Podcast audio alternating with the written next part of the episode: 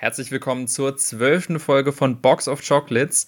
In der heutigen Folge wollen wir uns den beiden Filmen von der letzten Folge widmen, nämlich zum einen die Verurteilten, den ich gezogen habe, ähm, ein etwas klassischer Film und dann ein ja eher modernerer Film, der glaube ich neueste Film, den wir bisher hier besprechen, nämlich der Film Tenet von Christopher Nolan. Und wenn ich wir sage, dann meine ich natürlich damit zum einen mich selbst. Ich bin Jonas und Neben mir virtuell äh, zugeschaltet ist mein lieber Podcast-Kollege Philipp. Hi. Hallo. Ihr, wie ihr, ihr schon kennt, das alte Spiel, wenn ihr direkt zu den einzelnen Besprechungen der Filme springen möchtet, dann einfach einen Blick in die Folgenbeschreibung werfen. Da sind die jeweiligen Timecodes aufgeschrieben, könnt ihr direkt in die Minute springen und euch gegebenenfalls den Vortalk hier so ein bisschen sparen. Denn wir haben auch natürlich wieder diese zwei Wochen etwas im Kino gesehen. Möchtest du vielleicht mal anfangen, was du so gesehen hast? Ja, ich habe tatsächlich was? einiges gesehen in den letzten zwei Wochen. Ich war viermal im Kino insgesamt.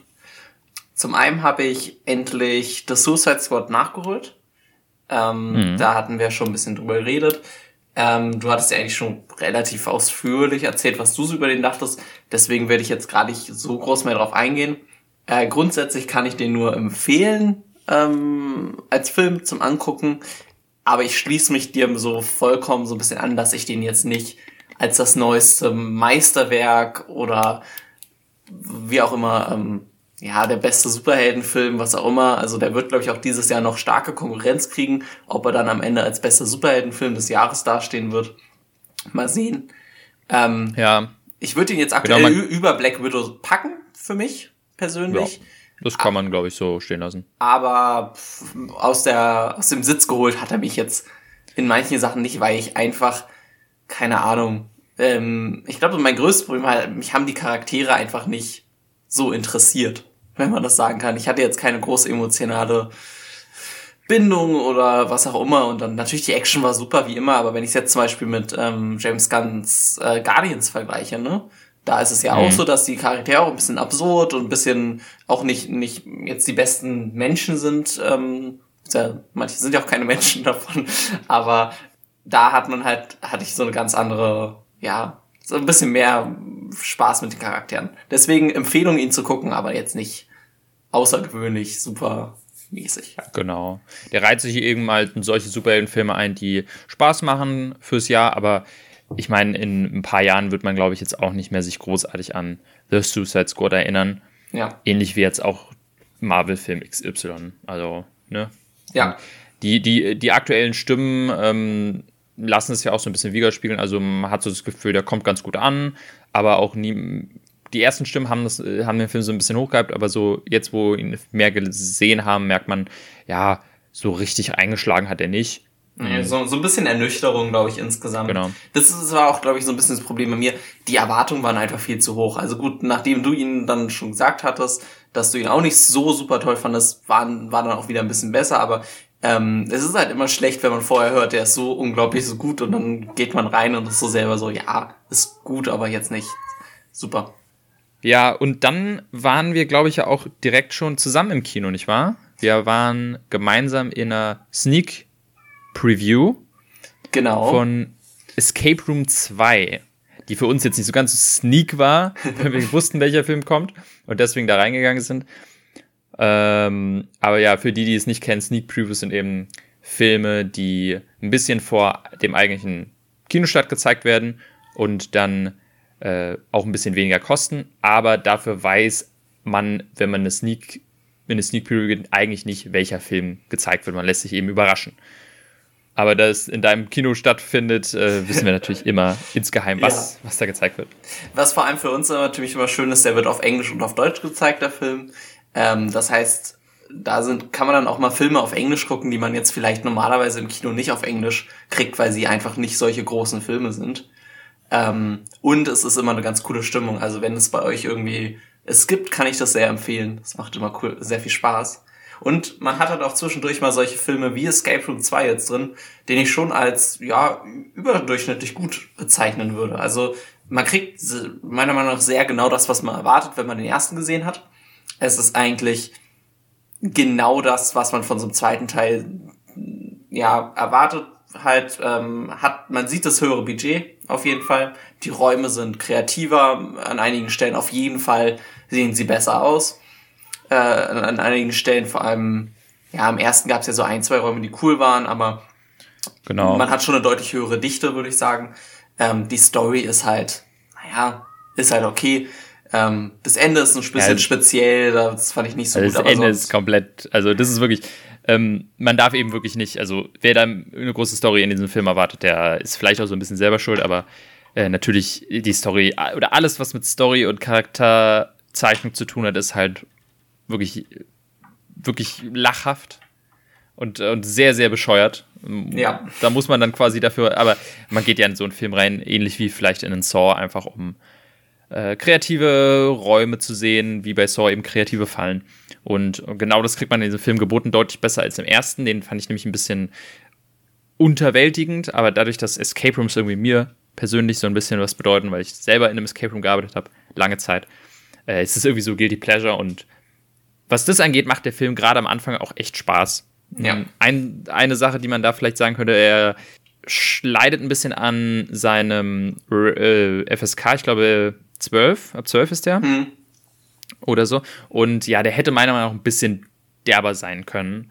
Ja. Weil, ja, es ist eigentlich fast schon kein Horrorfilm, wenn man so will. Also, klar, da sterben ein paar, aber also gruselig ist er schon mal überhaupt nicht. Mhm. Und, und blutig ist er halt auch nicht. Äh, es sterben natürlich ein paar, aber die Sterbeszenen sind meiner Meinung nach ein bisschen lame. Ja, es wird also, es entweder weggekattet oder ähm, man sieht es einfach komplett gar nicht. Es kommt, passiert komplett auf Screen. Also, es ist ein ja. bisschen schade. Ähm, es ist halt natürlich bei so einem Film wollen die die breiteste Masse irgendwie ähm, ansprechen, die sie nur können. Äh, und das merkt man dann halt ein bisschen in ja. der Verfilmung. Hm. Aber für mich, meiner Meinung nach, kann da gerne auch noch ein dritter Teil kommen. Also, wenn sie es unbedingt ähm, zu einer Franchise machen wollen, hätte ich nichts gegen. Ja. Weil, ja, wenn sie kreativ mit den Räumen umgehen, da immer sich was Cooles einfallen lassen, bin ich da immer am Start.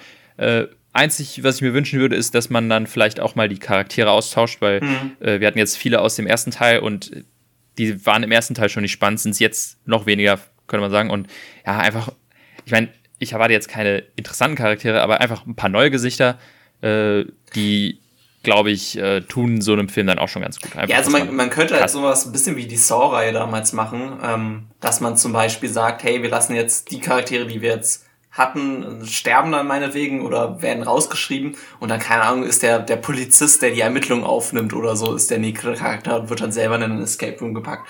Das fände ich ja, genau. vielleicht ganz witzig. Also da gibt's Sowas. ja genug Möglichkeiten. Ich muss mich hier übrigens ganz kurz entschuldigen, falls man das im Hintergrund hört. Äh, meine Katze ist ja sehr am Rummauzen. Wir versuchen das äh, äh, im Post so ein bisschen so weit wie möglich rauszuschmeißen, aber ist leider heute ein bisschen anstrengend. Ja, das lässt sich manchmal nicht verändern, aber ich denke mal, das, ähm, das hat man in den äh, Folgen davor auch manchmal durchscheinen lassen, glaube ich, dass du Katzen hast. Auf jeden Fall, ähm, ja genau, das war's zu Escape Room 2. Was hast du denn als nächstes gesehen? Ähm, ich habe noch gesehen äh, Free Guy ähm, mit äh, Ryan Reynolds. Äh, der ist, glaube ich, mittlerweile leider auch schon aus dem Kino fast wieder draußen. Ähm, lief aber tatsächlich sehr gut, also zumindest bei unseren Kinos. Und ist auch bisher, würde ich fast sagen, der Top-Film meines Jahres. Ähm, was ich null erwartet hätte, bevor ich in ihn reingegangen war. Also ich hatte ganz gute Sachen drüber gehört. Aber ja, der hat mich echt überzeugt. Super witzig und tatsächlich deutlich emotionaler, als ich gedacht hätte. Ähm, dadurch, da kann ich eigentlich nur gute Sachen. Den hast du, glaube ich, auch geguckt, ne? Mhm, ich habe ihn auch gesehen. Ich kann mich da auch nur anschließen. Für mich tatsächlich auch eine Riesenüberraschung. Aktuell mein Film des Jahres. Ähm, ja, hätte ich niemals gedacht, weil als ich die Trailer gesehen habe, habe ich wirklich jedes Mal mit den Augen gerollt, weil ich dachte, mh, hm, ja, wow, was wird das denn jetzt schon wieder? Hier kommt hier irgendwie Hollywood an und versucht mal die, die Gamer mit ihren, mit ihren Videogames äh, mal anzusprechen, diese jungen Leute, die wollen wir alle ins Kino locken. So wirkte dieser Trailer. Ähm, vor allem, weil sie, glaube ich, alle coolen Szenen oder lustigen Szenen nicht in den Trailer gepackt haben, was ja auch mal ganz cool ist. Ja. Und aber jetzt, wenn man ihn sieht, wirklich merkt man, dass einfach da an den richtigen Stellen die richtigen Leute saßen, die zum einen halt ähm, die ein bisschen Ahnung von diesem von dieser Welt haben, Videogames, äh, Online-Multiplayer oder auch generell diese komplette Industrie und halt auch total dafür brennen. Man merkt total, das sind riesige Fans von, von Videospielen und haben da auch versucht, so viele Anspielungen wie möglich reinzupacken, dass Fans wirklich da irgendwie abgeholt werden, aber nicht mit so in so einem cringigen ähm, Ready Player One ähm, Weg, dass man einfach ganz viele Referenzen einfach nur macht und Name-Dropping, sondern irgendwie auch Leute abholt, die ähm, mit, mit Sachen, die man äh, auch nur verstehen kann, wenn man irgendwie richtig Teil davon ist. Das hat wahnsinnig Spaß gemacht und, und ja, ich habe selten Filme gesehen, die so gut diesen kompletten Themenbereich Videospiele äh, sowohl als User oder Spieler als auch als zum Beispiel Spieleentwickler abbilden. Das, das fand ich wahnsinnig toll und wie du schon meintest, überraschend lustig. Also hat, mehrmals richtig laut lachen müssen in diesem Film. Und äh, richtig emotional gegen Ende, also mit einem Herz am rechten Fleck. Das, das, erwartet man überhaupt nicht bei so einem Film. Also ja, richtig. Vor, vor, allem, weil ich eigentlich in der letzten Zeit jetzt nicht der größte Ryan Reynolds-Fan ähm, war, muss ich sagen. Also ja. Deadpool 1 fand ich noch ganz cool, Deadpool 2 hat schon nicht mehr ganz so bei mir gewirkt. Ähm, und auch die anderen. Und man hat so ein bisschen gemerkt, dass, äh, ich weiß jetzt nicht, wie der, äh, ähm, wer der Regie geführt hat, aber er wurde so ein bisschen im Zahm gehalten, hatte ich das Gefühl. Also Mhm. Er, er ist ja witzig, er ist ein witziger ähm, Mensch und so weiter, aber manchmal äh, hat man auch, ist er dann sehr schnell im Overacten, habe ich so das Gefühl. Und das mhm. passiert halt hier so gut wie gar nicht oder wenn dann sehr selten. Und das fand ich sehr angenehm. Also das und dadurch war es halt wirklich eine gute Mischung ähm, insgesamt. Ähm, dann am Ende benutzen sie noch ein bisschen, äh, das war so mein Highlight, so ein paar Properties von Disney ist natürlich und äh, bringen da ein paar References rein, die dann noch so einen, so extra ja, Kick also. geben. Das äh, fand ich noch ganz cool. Also ja, im, im Gesamt kann man nur kann man nur empfehlen. Ähm, hm. wenn, wenn ihr den noch im Kino sehen wollt, lohnt sich auf jeden Fall. Sonst ist das auch ein Film, glaube ich, der macht auch noch zu Hause irgendwie, ähm, wenn der wahrscheinlich auf Disney Plus dann irgendwann mal rauskommt, auch noch sehr viel Spaß. Ja, also Empfehlung von uns beiden an der Stelle. Ja, einen letzten habe ich noch. Ähm, und zwar The Purge, äh, The Forever Purge heißt er ja. Äh, Im Vollen ist es jetzt der fünfte Purge-Teil. Mhm. Ähm, ja, ne, es, es ist Purge, so wie man es kennt. Ähm, macht jetzt nichts Revolutionäres Neues. Ähm, ist aber auch ein ordentliches Stück besser als der vierte Teil. Ähm, der hieß ja The First Purge. Ähm, reiht sich da auf jeden Fall ja, in den in Top 2 Purge-Teilen vielleicht ein, würde ich sagen. Ich würde jetzt nicht so ganz gut wie Anarchy sagen, aber ja, er macht das, was er soll. Ähm, ja, ganz sympathische Charaktere insgesamt. Also für die Leute, die Purge mögen, die, die diese Art von Film mögen, ist das, glaube ich, okay. Für alle anderen muss man nicht unbedingt gucken. Hat er denn, also ich, ich bin da nicht so ganz drin, ich habe den vierten auch schon gar nicht mehr gesehen. Ist es jetzt, also ist es offiziell der fünfte und, und lässt dieser Film auch andeuten, dass das jetzt vorbei ist, diese Reihe? Oder ja, also, also die ganze Story, um jetzt eine kleine Spoilerwarnung, ne? also wenn ihr nicht wollt, springt irgendwie zwei Minuten nach vorne. Ähm, es geht quasi darum, eigentlich wurden ja im, im dritten Teil die Purge abgeschafft ähm, aber im fünften jetzt wird ganz kurz erwähnt, ja, die, die, die Leute, die die Purge haben wollten, wurden wieder an die Macht gewählt und es gibt halt wieder eine Purge. Und irgendwie äh, vereinigen sich dann ganz viele Leute, die dann sagen, wir machen jetzt eine Forever Purge, also die Purge endet nie. Und das legt natürlich quasi ganz Amerika mehr oder weniger in Schutt und Asche. Äh, und am Ende fliehen die Charaktere auch nach Mexiko. Was natürlich, ja, so ein bisschen ne, politischer Kommentar ganz mhm. unterschwellig ist.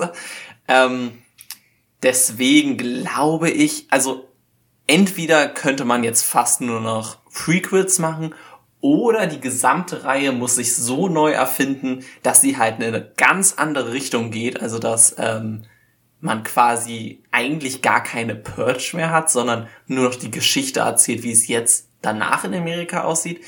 Das, glaube ich, würde aber einfach nicht funktionieren, weil die Fans der Reihe wollen ja irgendwie auch das sehen, was dann der Name hergibt. Ähm, deswegen, ich glaube, es ist ein würdiger Abschluss für eine Reihe, die, ja, für ein, wahrscheinlich eine der erfolgreichsten Horrorreihen, so komisch es klingt. Aber ich hoffe eigentlich, dass sie jetzt nicht noch einen hinten ranhängen werden. Hm. Ja. Was sie natürlich auch machen könnten, ist eine, dann einfach die Purge in Mexiko. El, El Purchos oder so. Ja, okay, das, das wäre natürlich interessant. Und irgendwann ist dann einfach die ganze Welt in der Purge.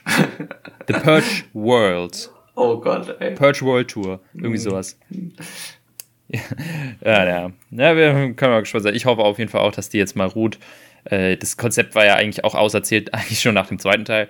Ja. Äh, ist ja von Anfang an eine völlig bescheuerte Prämisse. Aber der zweite Teil hat mir auch tatsächlich auch ganz viel Spaß gemacht. Der dritte schon nicht mehr. Also von mir ja. aus kann die gerne äh, verschwinden jetzt, die, äh, die Reihe.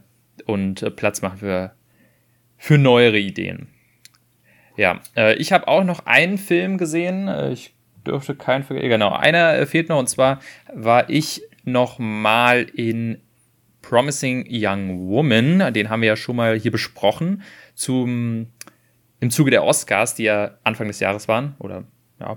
Ne? ja. Und äh, hab den jetzt nochmal gesehen, weil meine Freundin auch wahnsinnig gerne sehen wollte. Und ähm, ich, hab mich, ich kann mich eigentlich nur dem anschließen, was ich damals gesagt habe. Ich finde den Film echt richtig super. Ich finde ihn sogar noch ein bisschen besser als damals. Also viele Negativaspekte, die ich damals so ein bisschen gesehen habe, äh, haben sich jetzt, wenn ich ihn auch, ich habe ihn jetzt nochmal auf Deutsch dann gesehen, ein paar Sachen, die damals irgendwie ich vielleicht ein bisschen überhört habe, sind jetzt nochmal deutlicher geworden. Vor allem eine Szene mit, ähm, äh, mit dem Anwalt von, äh, von dem damaligen Prozess aus diesem Film. Mhm. Äh, die habe ich beim ersten Mal irgendwie so ein bisschen überflogen oder beziehungsweise nicht so richtig realisiert.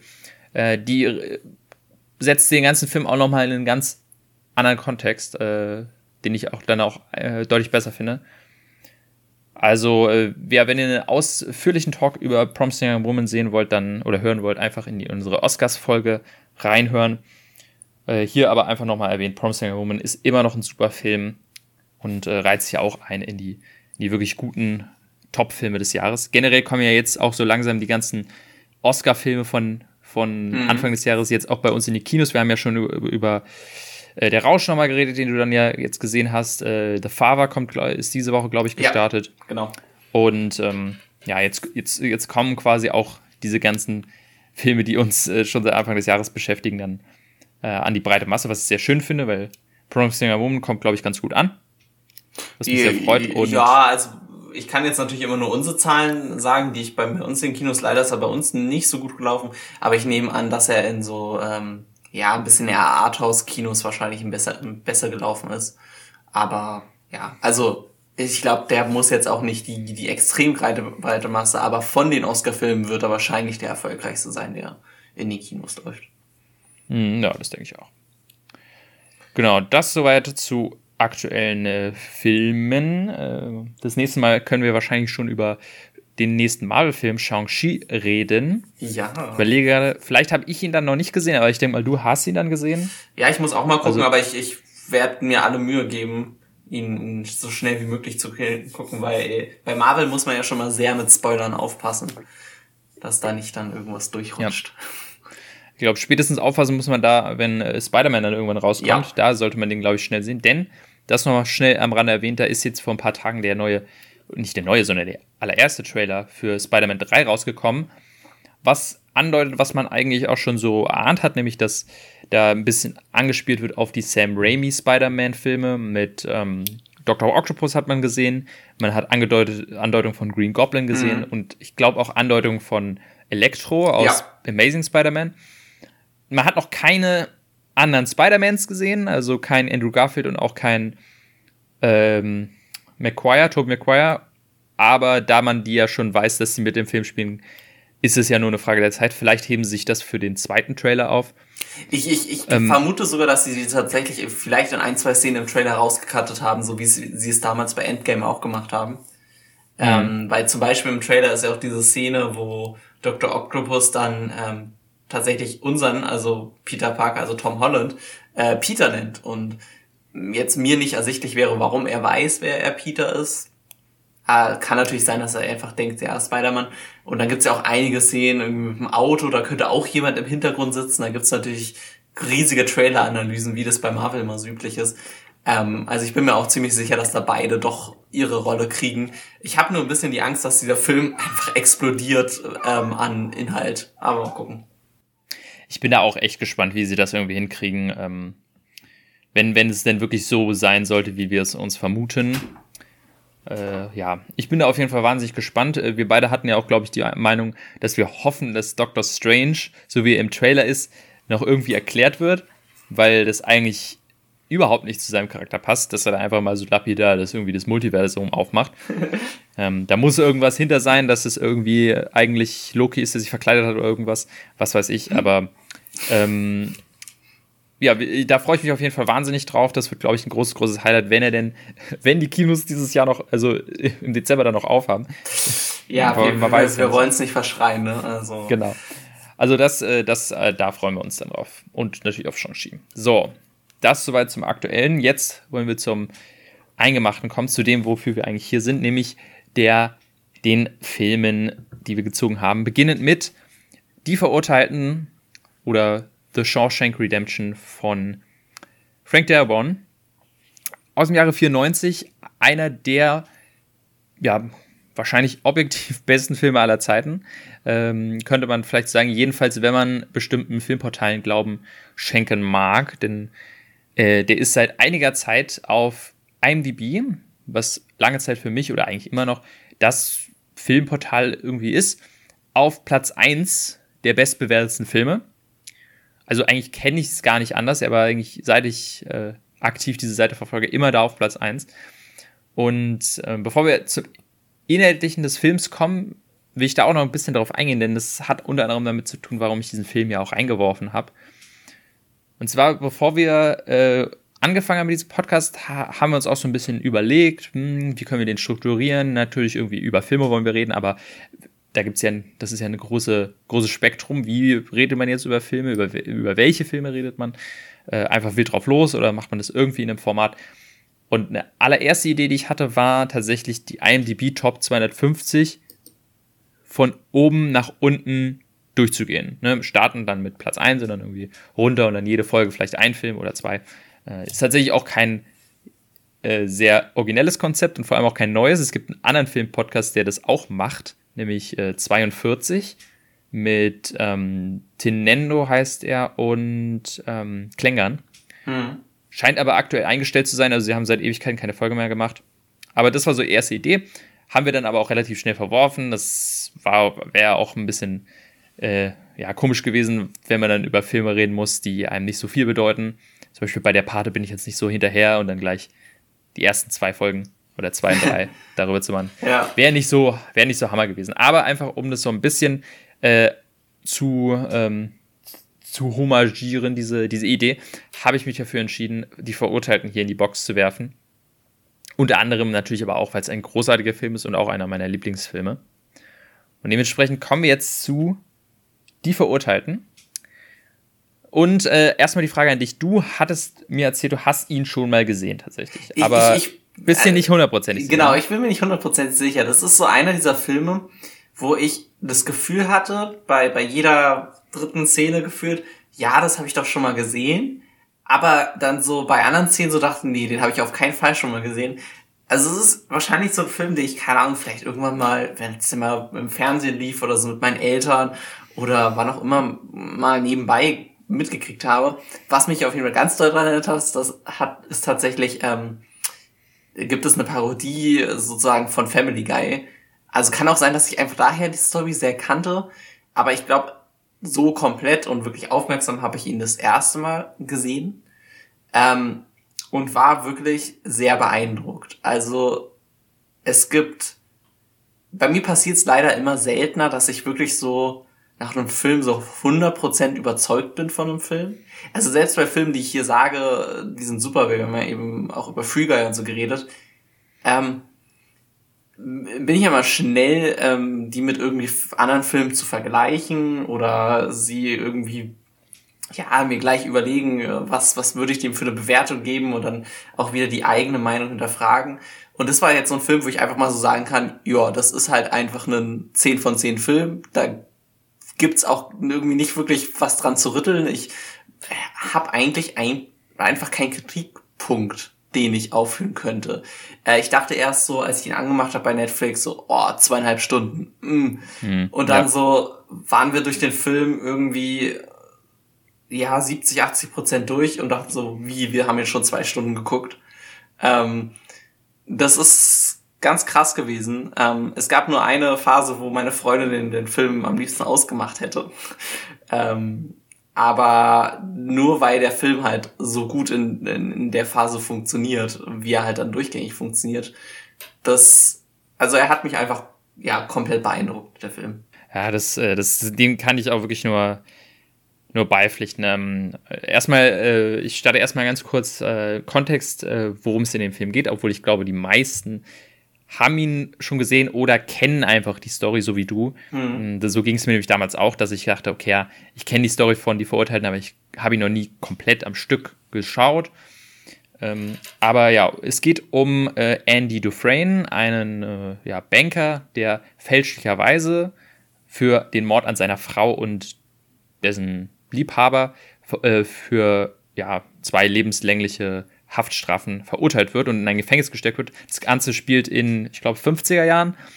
Und ja, eigentlich handelt der ganze Film eben von seiner Zeit in diesem Gefängnis, wie er dort ähm, äh, ja, sich irgendwie erst einleben muss und dann aber auch einen sehr guten Freund in äh, Red, gespielt von Morgan Freeman, äh, trifft. Und ja, dann passiert eben eins am anderen. Er baut da dann irgendwie so, so eine kleine äh, Bibliothek dann auf äh, und äh, wird dann irgendwie auch so immer mehr geschätzt von sowohl seinen äh, Mitinsassen als auch tatsächlich vom Personal. Irgendwann benutzt ihn dann der Direktor auch als so eine Art Finanzminister, also quasi er macht seine Buchhaltung und alles. Ja. Aber da äh, kommt dann auch quasi ein bisschen die Korruption dann rein, in der mit reingezogen wird, die er für den ähm, Direktor machen muss, der sich immer mehr als wirklich großes, großes Arschloch rausstellt, was äh, dann irgendwann dazu führt, dass ähm, ein, äh, ein, ein Mitinsasse, der tatsächlich Beweise hätte oder aussagen könnte, dass Andy unschuldig ist, von diesem Direktor umgebracht wird, nur damit Andy da bleibt. Und das äh, ja, ihn dazu motiviert, aus dem Gefängnis auszubrechen. Also am Ende des Tages ist es ein Ausbruchsfilm, aber eigentlich auch in erster Linie ein Film über eine Freundschaft, nämlich die von Andy und Red, die eigentlich ja wirklich im Vordergrund dieses Films steht und vor allem halt über eine wahnsinnig lange Zeit, also ich glaube 20 Jahre bleibt er in diesem Gefängnis, bis er es schafft auszubrechen. Ich glaube sogar fast ein bisschen länger. Ich bin mir nicht ganz ja. sicher. Also, ich aber es ist doch stimmt, ja 20 Jahre müssen es ungefähr sein, weil okay. ich glaube Red Red hat es fängt quasi mit Reds Anhörung nach 20 Jahren, also Parole-Anhörung nach 20 Jahren und endet mhm. quasi mehr oder weniger mit, mit seiner 40 Jahre. Es muss ja, um die 20 Jahre sein. Also echt eine, eine ultra lange Zeit. Ja, ähm, und aber genau, aber da ist nämlich der Aspekt, den ich auch bei dir unbedingt unterschreiben muss. Und zwar, der Film ist zweieinhalb Stunden und behandelt 20 erzählte Jahre. Und jedes Mal, wenn man diesen Film schaut, das geht so schnell vorbei. Es ist unfassbar. Ich tue mich manchmal tatsächlich schwer mit langen Filmen, auch wenn ich Filme richtig geil finde. Mhm. So alles über zwei Stunden, das geht dann schon manchmal in, äh, ja, da, da, da beginnt es dann, dass man Ausdauer haben muss, auch wenn man den Film mag. Aber bei Die Verurteilten ist es mir immer, äh, immer wieder faszinierend, wie schnell dieser Film einfach an einem vorbeizieht, weil er einen so fasziniert, so, ähm, ja, ich will gar nicht sagen, dass er einen so an der Stange hält, weil es passiert ja auch nicht so viel. Es ist ja sehr langsam erzählt, ja. in gewisser Weise. Aber irgendwie, ja, zieht er einen so rein, dass man einfach alles umherum vergisst. Und wie du schon meinst, das ist einer dieser Filme, wo man eigentlich nicht wüsste, was man daran kritisieren soll. Das ist einfach, wo einfach alles gepasst hat und wo alle Stellschrauben mal ineinander gefallen sind, um einen Film zu machen, der in sich komplett rund ist. Ja, es ist, äh, es ist richtig krass. Also es gibt, wie du meinst, es passiert nicht so viel, aber es gibt halt so gewisse Höhepunkte, ähm, die dann einen auch fassen, aber der Film nimmt, gibt einem dann einfach Zeit, die zu verarbeiten. So ein bisschen. Also, mhm. äh, ich hatte vorhin die, die Szene angesprochen, wo meine Freundin tatsächlich mehr oder weniger den Film ausmachen wollte. Ähm, und zwar gibt es einen älteren Mitinsassen, mir ist jetzt gerade mhm. der Name entfallen. Äh, Brooks. Genau, Brooks äh, der schon, ich glaube, der ist am Ende 60 Jahre oder so im Gefängnis, bis er rauskommt. Ja, also im, im Gefängnis ist er 50 Jahre 50 lang. Jahre. Also hm, das äh, kann, kann man sich, glaube ich, gar nicht so richtig vorstellen. Ähm, und wird dann irgendwann rausgelassen und kommt dann gar nicht mehr mit dem Leben draußen klar äh, und bringt sich dann um. Ähm, aber dieser Charakter ist so sympathisch über die gesamte Zeit, dass man einfach von diesem Moment derart geschockt, also nicht geschockt, weil es zeichnet sich ab. Also ich hatte es tatsächlich erwartet und trotzdem trifft ein dieser Moment so hart und das ist nur ein in Anführungszeichen Nebencharakter und ähm, das zeigt ja, wie unglaublich gut der Film seine Charaktere zeichnet, finde ich. Also, boah, das. Ja. Ähm, und das trifft einfach auf alle wichtigeren Charaktere zu, selbst der, den, ähm, den Warden, also den ähm, Gefängnisvorsteher oder was auch immer, ähm, der, der ein Ultra-Arschloch ist, um es auszudrücken. Aber auch der ist so gut, ne? Also, ja. so, so, so also, krasser Charakter. Ähm, ja. Ja, und man, man hat auch wirklich das Gefühl, dass das wahnsinnig realistisch alles ist und ähm, diese eine Szene mit Brooks auch eigentlich sehr deutlich macht, was dieser Film, abgesehen von der Freundschaft, eigentlich erzählen will. Nämlich ist er ja auch wie so ein Kommentar auf das, ja, in dem Fall Rechtssystem, könnte man ja sagen, aber das, das System ähm, in Amerika mit Gefängnissen, mhm. wie, ähm, und was da einfach schief läuft und dass nämlich keine Resozialisierung stattfindet, ist überhaupt, ich meine, ich weiß nicht, wie es aktuell ist, aber ich glaube, so viel verbessert hat sich das nicht. Also, dass ähm, Leute, ich, ganz so, ich würde ja. sogar behaupten, dass es sich wahrscheinlich sogar noch verschlechtert hat. Ähm, also man muss allein schon dazu sagen, Amerika hat 5% äh, der Weltbevölkerung und 25% der Gefangenen, äh, die im Gefängnis sitzen, ähm, ein unglaublich industrialisiertes äh, Gefängnissystem, was auch wieder ähm, Minderheiten unglaublich äh, ja benachteilt. Also diese haben deutlich längere Strafen, haben fast keine Chance früher rauszukommen. Ähm, also ist da auch wieder dieser Film sehr sehr relevant. Today. Äh, also kann man fast von Copy-Paste machen und würde immer noch viele Themen ansprechen, die heute genau noch so schlimm sind. Ja, es ist echt, es ist echt traurig, dass sich da in den, all den Jahren nichts geändert hat. Und halt auch diese, diese Tatsache dann so, äh, da, da gibt es so viele coole Sätze in diesem Film, wo einfach Andy zum Beispiel erzählt oder so raus hat, ja, ich bin als Unschuldiger ins Gefängnis gekommen und im Gefängnis wurde ich zum Verbrecher. Ja. Weil er dann quasi in den, äh, in den, ähm, in den Steuerbetrug von seinem, seinem Gefängniswärter dann mit einsteigen muss.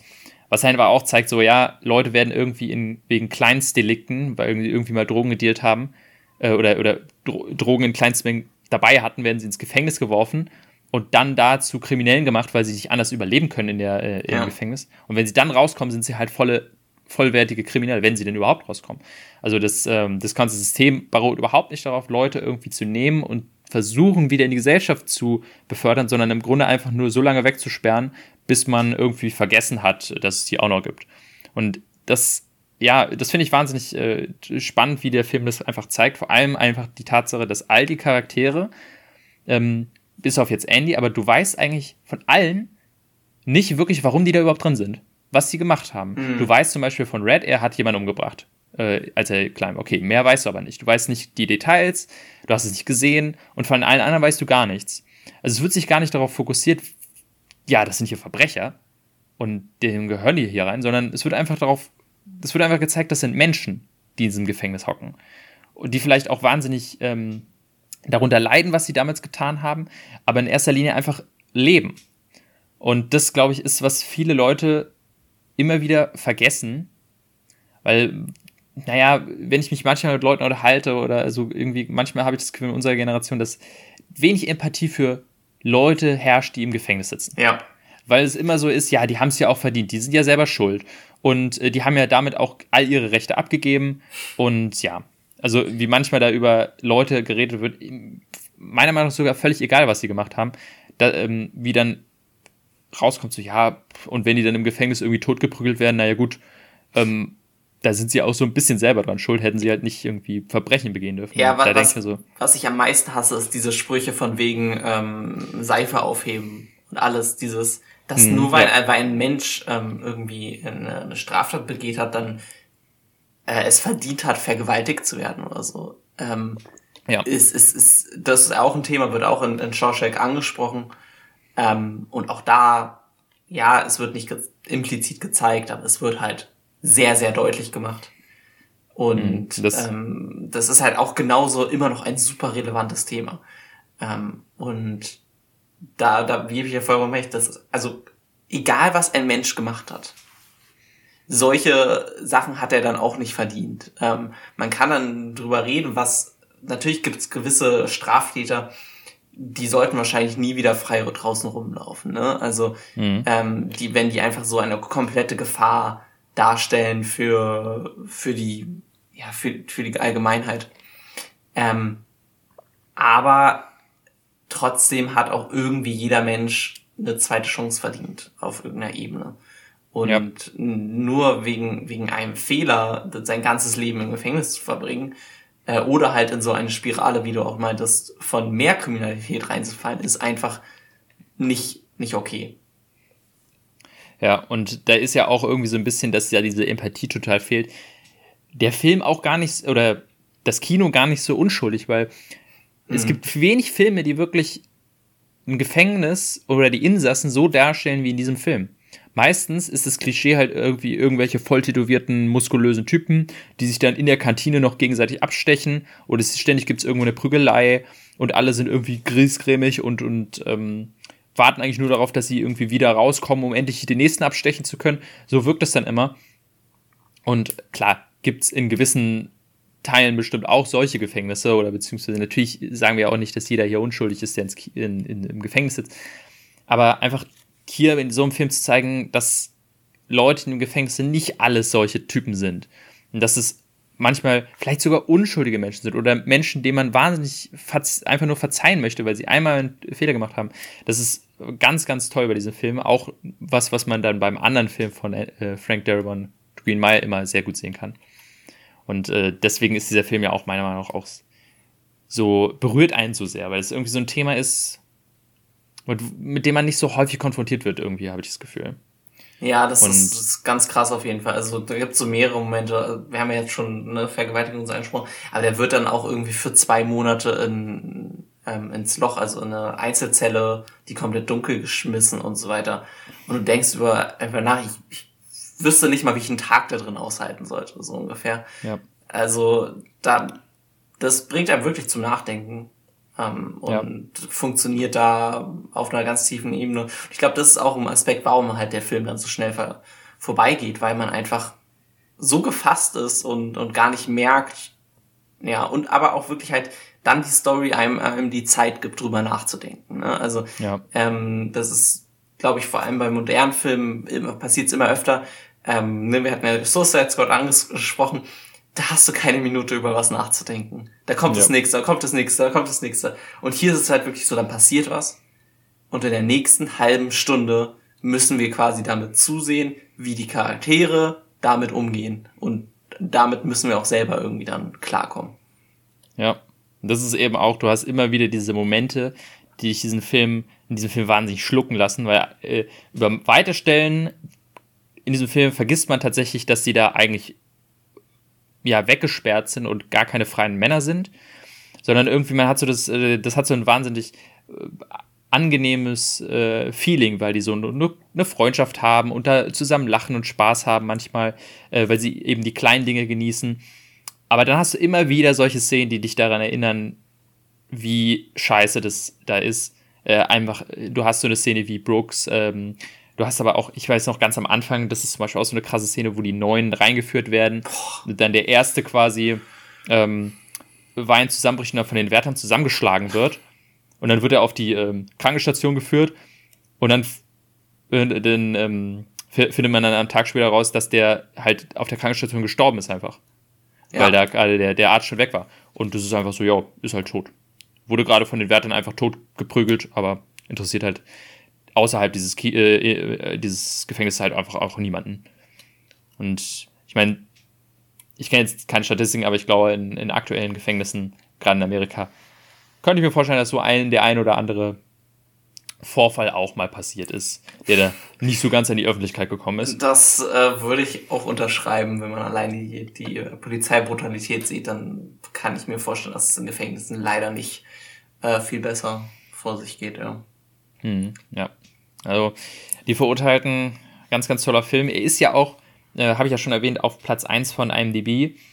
Würdest du, also, würdest du dem zustimmen, dass du sagst, okay, hier, bester Film aller Zeiten? Also jetzt nicht privat oder persönlich natürlich, aber ähm, wärst du damit fein? Genau, also diese, diesen Unterschied muss man, glaube ich, immer machen bei seinen Listen. Ähm, ich glaube, ich würde das so unterschreiben können. Einfach, weil ich, wie, wie im Intro jetzt so ein bisschen erwähnt, ich wüsste einfach nichts, was ich besser machen so, würde. Also ich wüsste, ich, mir ist einfach kein Kritikpunkt ähm, eingefallen. Und selbst bei meinem persönlichen Lieblingsfilm fällt mir ja immer mal wieder was ein. Oder wir haben ja in der ersten Folge um, über unsere persönlichen Lieblingsfilme geredet. Ähm, und da hatten wir auch jeweils, glaube ich, gegenseitig doch so ein, zwei Mini-Punkte, die, die uns dann ne, aufgefallen sind.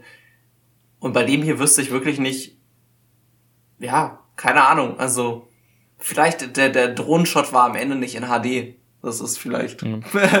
ich weiß nicht, was ich noch äh, sagen soll, ja. Ja, für mich ist es auch einfach, ähm, es ist nicht mein Lieblingsfilm, also es ist einer meiner Lieblingsfilme und ich kann das sowas von unterschreiben, dass ich sage, ja, das ist für mich ein wunderbarer Repräsentant für den besten Film aller Zeiten, weil, ähm, das kommt nämlich auch dazu, äh, auf Platz 2 und 3 sind ja die beiden Pate-Filme direkt. Mhm. Die waren lange Zeit auf Platz 1 und Verurteilen war auf Platz 3 oder so. Und dann kam The Dark Knight. Wann war das? 2008 oder so? 2009. Ähm, und ist ja auch ein super Film, aber dann kamen quasi viele und meinten so, okay, wir machen jetzt hier eine Kampagne oder wir rotten uns jetzt zusammen und, und wählen den alle so übers Internet äh, dass wir den irgendwie auf Platz 1 hieven und alle denen hier 10 von 10 geben. Ne, das hat dann aber dazu geführt, dass viele sagen, hä, nee, ist doch, und, und im Umkehrschluss natürlich dann auch äh, Pate 1 und 2 äh, 0, äh, 1 von 10 geben. Das hat dann dazu geführt, dass andere natürlich sagten, hey, nee, das wollen wir natürlich nicht und haben The Dark Knight dann 1 von 10 gegeben und dann ging es so hin und hin und her. Und naja, wie man so kennt, wenn zwei sich streiten, freut sich der Ritte. Am Ende hat es dazu geführt, dass der Part 1 und 2 ein bisschen runtergesagt sind und Verurteilten jetzt auf Platz 1 gelandet ist und da auch für immer geblieben. Aber, also so ist das tatsächlich auf Platz 1 gekommen. Aber ich finde auch tatsächlich, auch wenn ich die Pate-Filme sehr, sehr mag äh, oder auch großartig finde, Meisterwerke, ich finde die Verurteilten besser als Repräsentant, weil Verurteilten ist wirklich so ein Film, den kann jeder schauen. Jeder, mhm. egal ob er jetzt irgendwie viele Filme guckt, äh, aufmerksam Filme guckt oder ja, was für Filme eigentlich. Ich glaube, es gibt niemanden, der Verurteilten schaut und denkt, ja, war jetzt nichts für mich oder war ein langweiliger Film oder war doof oder war scheiße. Sondern ich glaube, da hat niemand irgendwas auszusetzen. Jedenfalls habe ich noch niemanden gefunden. Ähm, und ich glaube, das ist halt wirklich ein Film, den kann jeder sehen. Wohingegen Pate, da kann ich schon eher verstehen, da geht es mir manchmal selber so, dass ich sage, hm, ein bisschen zu lang, nicht so ganz mein Thema, Gangsterfilme ist nicht so meins. Äh, deswegen finde ich einfach Verurteilten da viel, viel besser als, als, als wirklich besten Film aller Zeiten, weil das macht ja auch so ein bisschen Film aus, dass er für jeden irgendwie in gewisser mhm. Weise was ist. Ja. Deswegen finde ich, äh, ich äh, absolut äh, verdient auf diesem Platz und ich, ich bezweifle auch, dass jemals irgendwas da äh, den vom Thron stoßen wird, jedenfalls auf IMDb. Ähm, ja, also ich glaube, vor, vor allem in unser, du hast ja gerade erwähnt, ne, mit Dark Knight, in unser doch heute sehr polyra, polyrasi, nee, ah, polarized, ne, äh, Welt, mhm. also wo, wo alles ausdiskutiert werden muss ähm, und wo, wenn eine große Masse etwas mag, sich auch immer eine große Masse findet, die es nicht mag, äh, glaube ich, dass selbst sollte ein Meisterwerk kommen, was vielleicht besser sein sollte, kann ich mir nicht vorstellen, dass das irgendwann nochmal ähm, ja. da ja es vom Thron stoßen könnte. Einfach weil ähm, ja, leider durch Social Media und sowas sich dieses diskussionsmäßige nicht mehr, ich glaube einfach nicht mehr sich so eine gemeinsame Meinung bilden kann, wie, wie jetzt damals. Ja, das ist halt auch, äh, tatsächlich war das bei Verurteilten auch ein bisschen ähnlich. Der lief nämlich in den Kinos gar nicht so gut und ist dann erst ein Jahr später auf äh, ja, VHS so richtig durchgestartet, äh, weil es vielleicht auch ein Film ist, der einfach ein bisschen Zeit braucht. Und in unserer heutigen Zeit das einfach ja gar nicht möglich ist. Da muss jeder nach einer Woche eigentlich schon seine festgesetzte Meinung haben, hm. die dann für alle Zeiten gilt. Und ja, wie du schon meinst, jede, jeder große Hype erzeugt dann auch den äh, entsprechenden Gegenhype, dass Leute dann sagen, so gut ist er jetzt auch wieder nicht. Äh, und dann erst irgendwie drei Jahre später einigen sich vielleicht die meisten dann auch darauf, ja, okay, es war schon, war schon ein sehr guter Film. Kommen wir tatsächlich auch gleich noch zu einem Film, wo ja. ein ähnliches, ähnliches Phänomen man vielleicht erkennen kann. Also, ja, ich denke mal, das ist sowas äh, wie der Verurteilten äh, ähm, ist vielleicht in der heutigen Zeit nicht mehr möglich. Spannend würde ich noch ansprechen, und zwar äh, habe ich auch schon erwähnt, Green, The Green Mile ist nämlich ja äh, relativ ähnlich zu Verurteilten. Auch eine Stephen King-Verfilmung, äh, wie auch schon die Verurteilten. Auch extrem lang, auch geht über einen, ist auch ein Gefängnisfilm, der das alles etwas menschlicher darstellt. Auch vom selben Regisseur, Frank Darabont. Äh, und auch einer der besten Filme aller Zeiten. Hm, für mich eigentlich auch beide auf einem Level, also da irgendwie großartig einen Unterschied zu sehen, ist eigentlich fast unmöglich. Äh, wenn ich mich aber entscheiden müsste, würde ich immer Verurteilten vorziehen, weil ich es bei Verurteilten ganz gerne mag, dass der ohne Übernatürliches auskommt, was bei Green Mile mhm. nicht der Fall ist. Aber ich meine, ansonsten ist, äh, lässt sich da eigentlich, also ich hätte auch genauso gut hier Green Mile reinwerfen können. Vielleicht kommt er auch noch, aber äh, ich denke, Verurteilten ist erstmal, erstmal ein besserer Start. Und ja, Frank Darabont fand ich, fand ich ein bisschen spannend, dass der eigentlich so relativ unbekannt ist, dafür, dass er eben zwei der besten Filme aller Zeiten gemacht hat und ein der, der vielleicht den besten Film aller Zeiten und viele aber trotzdem nicht seinen Namen kennen. Äh, er hat mich auch lange Zeit nichts mehr gemacht. Er hat danach noch äh, Der Nebel gemacht, der auch ziemlich cool ist, aber halt eher so eine Art, ja, ja, Horrorfilm. Also den haben auch, glaube ich, viele nicht so richtig ernst genommen. Ja, ich würde ihn aber, ich würde ihn auch ähm, im, im Horror-Genre auf jeden Fall ganz weit oben sehen, muss ja, ich sagen. Definitiv. Also äh, da gibt's nicht viel. Ähm, also Horror ist ja eh ein sehr, sehr schweres Genre, würde ich sagen. Ne? Da hast du natürlich die, die wirklich ähm, großen Kaliber wie The Shining oder sowas. Aber sonst ist, glaube ich, das Horror-Genre ja schon sehr verrufen für eher schlechte Filme im, im, im Durchschnitt, anders als jetzt, keine Ahnung, ne, vielleicht Drama oder sowas. Ähm, aber da ist auf jeden Fall der Nebel auch, auch super gut. Also, und das wolltest du bestimmt auch noch ansprechen. Auch da eins der besten Ende, die ich je gesehen habe. Und ja, definitiv. Also, über den Nebel, den würde ich echt gerne mal wiedersehen. Vielleicht schmeiße ich den mal irgendwann rein. Ja, ich glaube, da, da würde ich mich sehr drüber freuen, weil. Aber gut, wir haben natürlich noch sehr viele Horrorfilme bei uns drin. Ja, aber das ist immer das, das Ding. Ja, mal ja. gucken. Und genau. Und dann noch ähm, hat er tatsächlich bei Walking Dead mitgearbeitet. Er hat tatsächlich die Regie geführt bei den ersten beiden Walking Dead Staffeln oder war Showrunner, keine Ahnung jetzt was genau. Ähm, die ja eigentlich auch noch ganz gut sind von der Serie, könnte man sagen. Ich finde sie jetzt auch nicht großartig, die ersten zwei Staffeln, aber mit so das Beste, was die Serie zu bieten hat. Und dann wurde er irgendwie entlassen wegen kreativen Differenzen. Ähm, und ja, da ging es dann auch so ein bisschen bergab mit der Serie. Und seitdem hat man nicht so viel von ihm gesehen. Das fand ich einfach nur so spannend, diese Entwicklung. Ähm, machst äh, irgendwie den besten Film aller Zeiten und dann irgendwann kennt dich keiner mehr. ja, ja, gut, die Sache ist, also vielleicht ist er auch so ein Typ, er hat einfach Meisterwerk gemacht und will sich das nicht irgendwie verhauen. Ich, ich weiß es nicht. Aber ich finde, ja. wer, wer sowas beigetragen hat zu der Filmwelt, hat es auch verdient, keine Ahnung, in Rente zu gehen oder was auch immer er macht. Definitiv. Also er hat alles abgeliefert, was er muss. Ja. Eine Sache muss ich noch erwähnen, und zwar, ähm, nur als kleine Randnotiz, der Film wurde damals, 2000, ja, 2000, ähm, 1994 für sieben Oscars nominiert und hat keinen einzigen gewonnen. Das ist natürlich, ich meine, okay, fairerweise, in dem Jahr hat, glaube ich, Forrest Gump gewonnen. Das kann man, ja. glaube ich, noch verkraften. Aber es ist schon, ist schon bezeichnend, dass dieser Film einfach keinen einzigen Oscar gewonnen hat.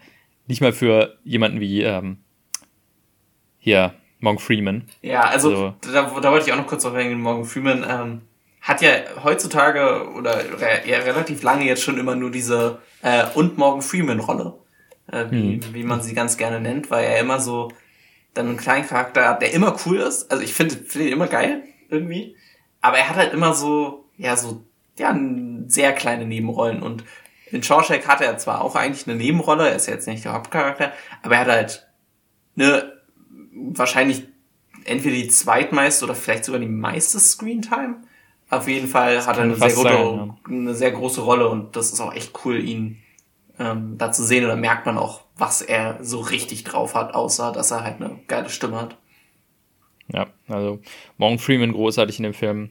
Äh, eine vielleicht der Hauptgründe, warum dieser Film einfach so fantastisch ist. Weil er einfach, ja, einfach einer der besten Schauspieler ist, die man so kriegen kann. Jedenfalls zu dem Zeitpunkt heutzutage. Ja, wird er einfach nicht mehr viel eingesetzt, was eigentlich schade ist. Aber ich glaube, er hat auch einfach, ich meine, ich war, der war ja damals schon alt. Ich, ich mm. wundere mich, dass er überhaupt noch, der überhaupt noch spielt. Ähm, naja, also das vielleicht zu, das noch zu verurteilen. Also ich glaube, da, da muss man nicht viel sagen und, und den großartig empfehlen eine Empfehlung aussprechen, weil das ist ein Film, den glaube ich, ich glaube, das ist auch so einer der Filme, die jeder vielleicht einfach wirklich gesehen haben sollte in seinem Leben. Ja. Wenn es so fünf Filme gibt, die jeder gesehen haben sollte, dann ist die Verurteilten, glaube ich, mit definitiv mit unter diesen Filmen. Ja, ähm, auch wenn ich es jetzt endlich dann auch erst geschafft habe, aber manchmal, ja. äh, man merkt auch bei uns, auch wenn wir große Filmfans sind, jeder hat irgendwelche Lücken, ne? Genau.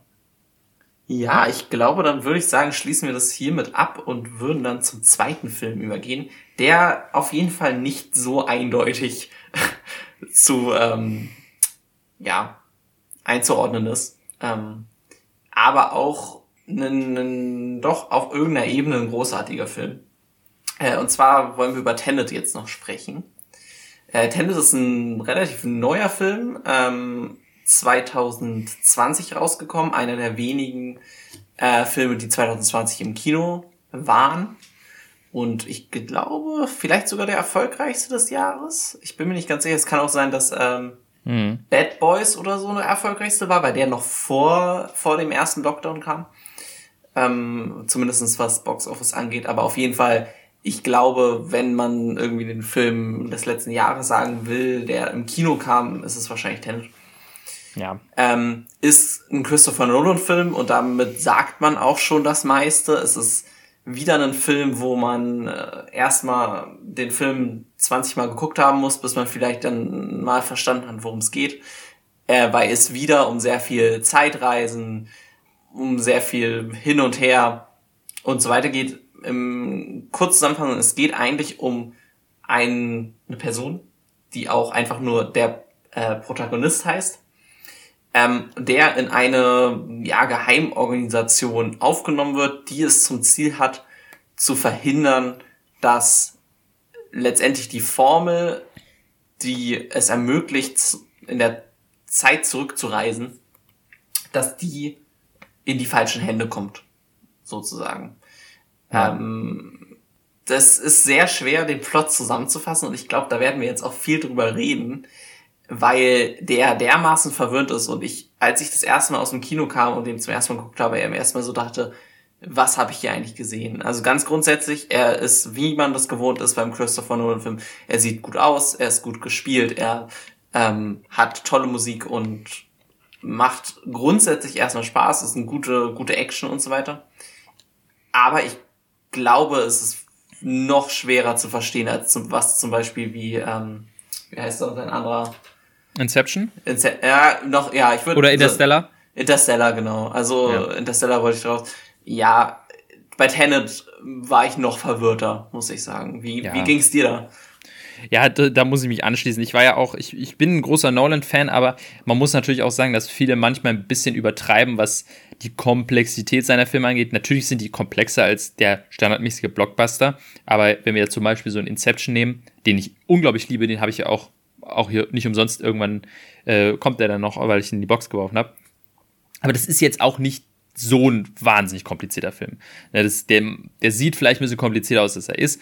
Und ähm, deswegen kann ich auch Leute verstehen, die manchmal so ein bisschen sagen, ja, meine Güte, jetzt übertreibt man nicht bei Nolan-Filmen so krass, mega kompliziert sind jetzt nicht oder komplex. Bei Tenet wiederum muss man wirklich sagen, das ist einer der verwirrendsten und kompliziertesten Filme, die ich jedenfalls so gesehen habe. Er ist auf einem Level mit äh, Primer, das ist, glaube ich, der absolut komplizierteste Film, den ich hier gesehen habe. Auch, da geht es nämlich auch um Zeitreisen. Aber Nolan kommt da wirklich nah dran, äh, weil er einfach ein Konzept entwickelt, was zum einen so, also ein Konzept von Zeitreisen, was so noch nie entwickelt wurde, also was ganz, ganz frisch ist, aber was wirklich wahnsinnig interessant ist, aber es wahnsinnig schwierig macht, das alles irgendwie logisch innerhalb der Welt und innerhalb der Regeln, die dieser Film aufzeigt, irgendwie zu erklären. Und man auch das Gefühl hat, dass Nolan selbst manchmal Probleme hatte, ähm, das hundertprozentig zu fassen, was er da gerade in den Händen hält, nämlich diese Idee. Und wenn man sich das Behind-the-Scenes-Material ansieht oder das Making-of, da sieht man auch ganz viel, das fand ich wahnsinnig lustig, wie sie da während den Dreharbeiten von dieser Autoverfolgungsjagd mhm. da so mit kleinen Toy-Autos dann nochmal das äh, mit Kreide so eine Straße aufgemalt haben und zu gucken, okay, wie, wie logisch ist das? Also, wenn der jetzt rückwärts da fährt, dann kommt der von vorwärts und dann müssen die gleichzeitig parallel und wenn, aber wenn der von der anderen Seite, dann ist der invertiert. Also, da muss man wirklich, also niemand kann mir erzählen, dass er, nachdem er diesen Film gesehen hat, ähm, den sofort versteht. Ja. Das ist einfach Quatsch. Und man braucht eben eine gewisse Zeit, vor allem braucht man vielleicht auch das eine oder andere YouTube-Video, was einem das zum einen erklärt und vor allem visualisiert. Das ist, glaube ich, mit das Schwierigste, was, man, was da manchmal ist. Wann oder wie die verschiedenen Zeitverläufe innerhalb einzelner Szenen, aber auch des gesamten Films äh, irgendwie funktionieren. Weil der Film das auch nicht immer alles zeigt. Oder auch hundertprozentig erklärt. Da ist ein bisschen viel, was man sich so ein bisschen erschließen muss. Und das sorgt eben dafür, dass ja, du da eigentlich kaum rausgehen kannst und sagen können, ja, also im Groben habe ich das schon verstanden. Also das haben sich viele, glaube ich, dann eingeredet damals. Aber äh, ja. ja, also, das sorgt auch, glaube ich, ja. Hm? Genau, ich würde das ganz gerne versuchen, äh, mal so zu erklären, wie ich es verstanden habe, weil ich der Meinung ja. bin, dass du es wahrscheinlich nochmal ein ordentliches Stück besser durchblickst als ich. Deswegen würde ich gerne mal meine Blick erklären und dann springst du einfach rein und korrigierst mich, wenn ich was Falsches sage. Ja. Also, also spätestens hier jetzt komplette Spoilerwarnung. Ne? Also, genau, also. Äh, aber ich glaube selbst, ich glaube selbst wenn wir das jetzt alles erklären, äh, kann man sich trotzdem noch gucken, ja. weil ich glaube nur anhand dieser Erklärung versteht ja. man, glaube ich, gar nichts mehr. Ja. Genau, also der Film fängt ja an mit der ähm, Aktion im, im Opernhaus in mhm. Kiew. Kiew. Genau, also in, in der Ukraine. Ähm, da ist der, unser Protagonist Teil einer Einheit, die versucht, etwas sicherzustellen. Ähm, sie denken, es ist Plutonium, glaube ich. Auf jeden Fall irgendwas mhm. Radioaktives. Ist es aber gar nicht, sondern es ist der neunte Teil dieser Formel, die das Zeitreisen ermöglicht. Ja. Oder auf jeden Fall irgendein Teil davon. Ähm, ja, beziehungsweise ich, ich würde vielleicht so ein, also die, was du ja meinst, ist der Algorithmus. Ja. Und ich glaube, das ist nicht das, was den, die Zeitreisung ermöglicht, sondern der Algorithmus ermöglicht die Zeitreise für die ganze Welt im Grunde. Ah, okay. Äh, also man kann im Grunde, weil die haben ja auch diese Turnstiles in, mhm. der, in der Vergangenheit schon. Also die Technik haben sie, sie wissen, wie das funktioniert, aber der Algorithmus ermöglicht es eben, die ähm, Anthropie oder Entropie von der kompletten Welt umzukehren.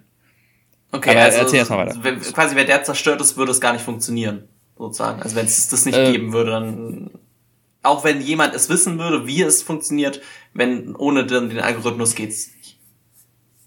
Naja, nee, gehen tut es schon. Der Algorithmus ist ja, also er ist ja eine Formel. Er ist im mhm. Grunde äh, E gleich äh, E, ähm, e gleich mc Quadrat ist es. Okay. Aber es ist quasi von entwickelt worden und ähm, in physische Form gepackt worden, damit man das nicht aufschreiben kann, dass es ah, irgendjemand okay weil die, die, die das entwickelt hat, hat, das, hat sich ja dann umgebracht, nachdem sie den in physische Form gemacht hat und irgendwo verteilt hat, damit es nicht möglich ist, das irgendwie wieder zu rekreieren. Okay. Oder dass man ihre ja. Aufzeichnung oder dass irgendjemand das weiß. Das ist, glaube ich, die Idee dahinter. Aber mach es, mach es mal weiter. Okay, genau. Ähm, das, also diesen Teil von dem Algorithmus versuchen sie sicherzustellen. Die ganze Aktion geht schief. Ähm, der Protagonist wird fast ähm, ermordet, aber überlebt, weil ihn ähm, jemand rettet, den er aber in dem Moment noch nicht weiß, wer das ist. Die ganze Oper geht trotzdem hoch. Er rettet zwar alle Menschen, die da sitzen, wird aber äh, gefangen und zwar von den Leuten von Sada, quasi unserem Antagonisten. Um keine Informationen zu geben, versucht er sich umzubringen mit einer Cyanid Zahn oder was auch immer. Also er versucht sich umzubringen. Mhm. Ähm, das funktioniert aber nicht.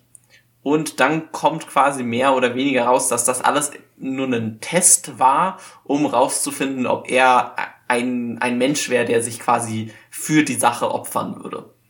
Und wird ja, dann. Der lieber sterben würde, als seine Leute zu verraten. Genau. Äh, und wird dann in diese Geheimorganisation namens halt Tenet aufgenommen ähm, und wird dann nachdem er irgendwie auf einer Windfarm trainiert oder was auch immer er da macht. Auf jeden Fall, ich glaube, also im, im Sinne des Films ist es eigentlich nur so, damit er ähm, nicht in der Zeit dann irgendwo anders rumlaufen kann.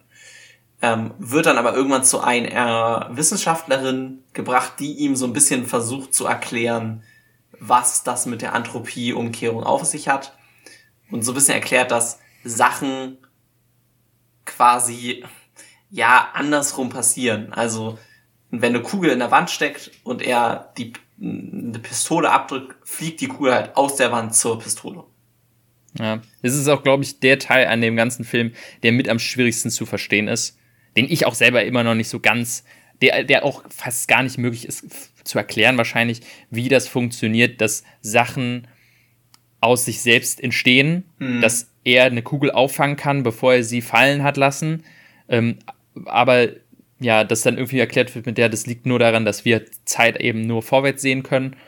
Ähm, das ist, glaube ich, und, und wie das quasi alles in sich logisch, das ist, glaube ich, das, das Schwierigste und glaube ich auch das, wo direkt die ersten Leute einfach schon aussteigen im ja, Film. Da werden halt ein paar wissenschaftliche Wörter an einem rangeschmissen, die nicht unbedingt Sinn machen. Aber man muss das, glaube ich, einfach ein bisschen akzeptieren.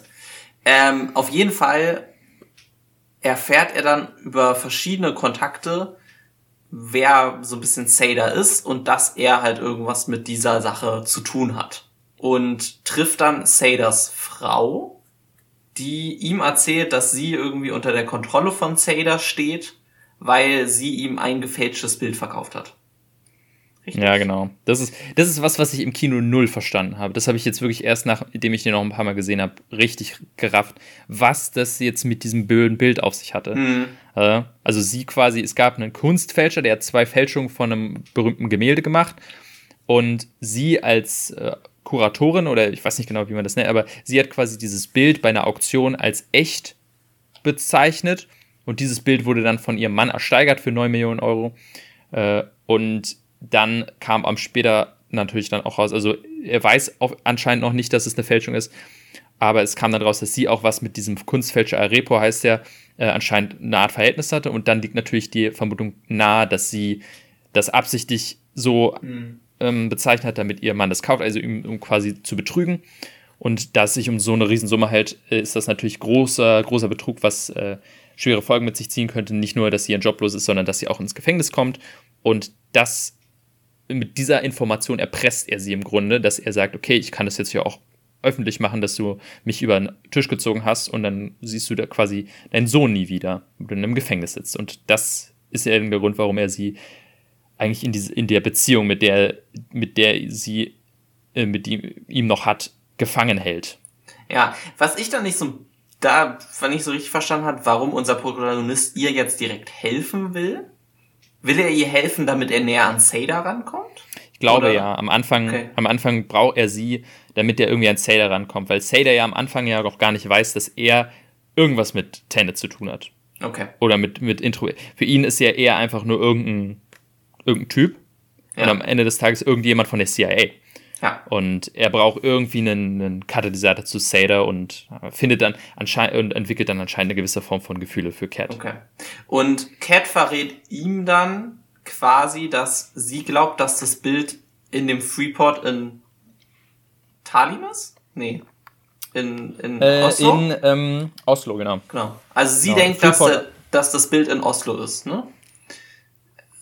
Ja, genau. Sie denkt, äh, dass, äh, beziehungsweise es, offiziell ist es da, weil das ja quasi so eine Steueroasis und deswegen lässt, lässt das Hater da quasi äh, gelagert, damit das da jederzeit kommen und der, der Plan ist eben, dass sie dieses Bild ergattern, um äh, es zu zerstören oder so. Okay. so. Das denkt sie jedenfalls. Aber eigentlich denken die, dass in dem Freeport quasi noch was viel Größeres sein muss, äh, was Zeta da versteckt hat und versuchen deshalb da einzubrechen. Und genau, machen das auf eine sehr ähm, genau, dramatische Art und Weise.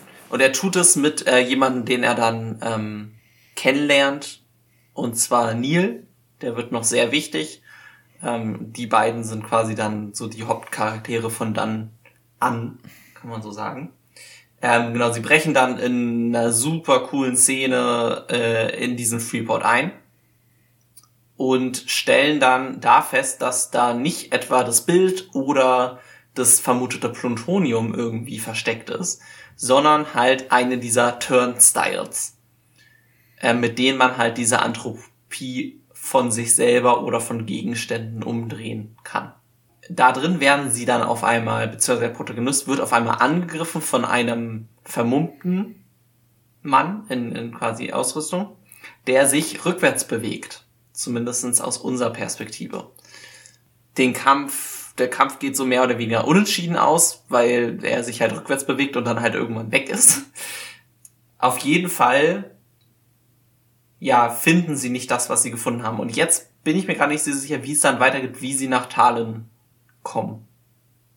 Das weiß ich auch gerade nicht mehr. Ich glaube, es, äh, äh ich glaube, dann kommt erstmal die ganze Nummer, dass er Kontakt zu Sada aufnimmt. Ich glaube, zu dem Zeitpunkt kennen wir Sada nämlich noch gar nicht.